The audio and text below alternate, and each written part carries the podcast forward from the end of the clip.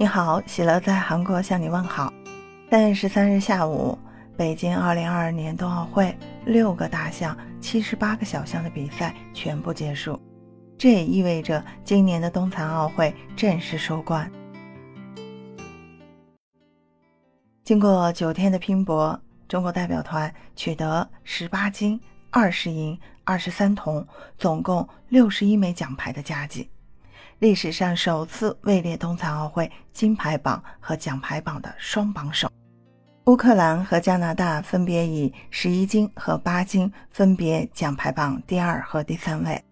美国队收官之日揽下了两枚金牌，但最终在金牌榜总数排在第四位的情况下，由于金牌数的劣势排在了第五位。北欧冰雪强国挪威队最终是以四金两银一铜的成绩排在了第八位。日本同样收获四枚金牌，但银牌的劣势使得他们不敌挪威，排在了第九位。韩国队则始终未能拿到首枚奖牌，遗憾零斩获结束本届冬残奥会的征程。本届冬残奥会是一届值得纪念的大赛。中国队在金牌、银牌、铜牌总奖牌上都创造了前无古人、后恐无来者的历史新纪录。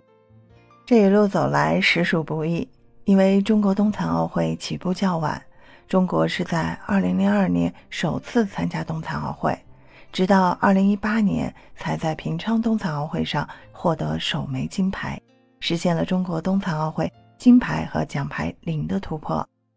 本届2022年北京冬残奥会，中国代表团共217人，其中运动员96人，参加全部六个大项、73个小项的比赛。这是中国参加冬残奥会以来代表团规模最大、运动员人数最多、参赛项目最全的一届。在这届冬残奥会上，中国残奥健儿大展光彩，不断为中国取得新的成绩，首日就收获双金。五十分钟夺下了五枚奖牌，轮椅冰壶队十连胜摘金，冰雪赛场上留下了他们挑战自我、奋力拼搏的身影。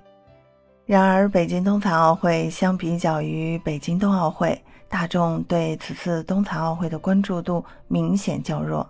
百度指数这样显示，在冬奥会开幕当天，热度指数高达两百五十七万。而冬残奥会开幕当天的热度指数呢，仅有十万。中国的残奥会之路关注度太弱了，但中国残奥会运动员的进步可不弱啊！今年残奥冬季两项运动员王悦在接受媒体时这样说道：“虽然看不见世界，但是我想世界看见我。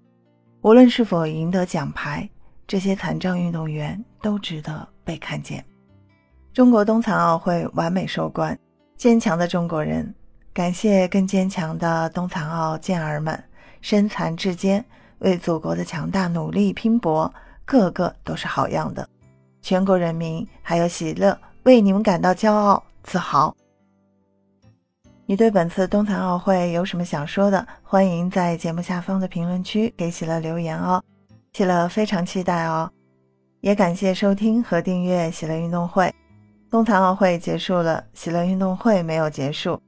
喜乐将继续与你一起分享国内外重大体育赛事第一手资讯。我们下期节目见。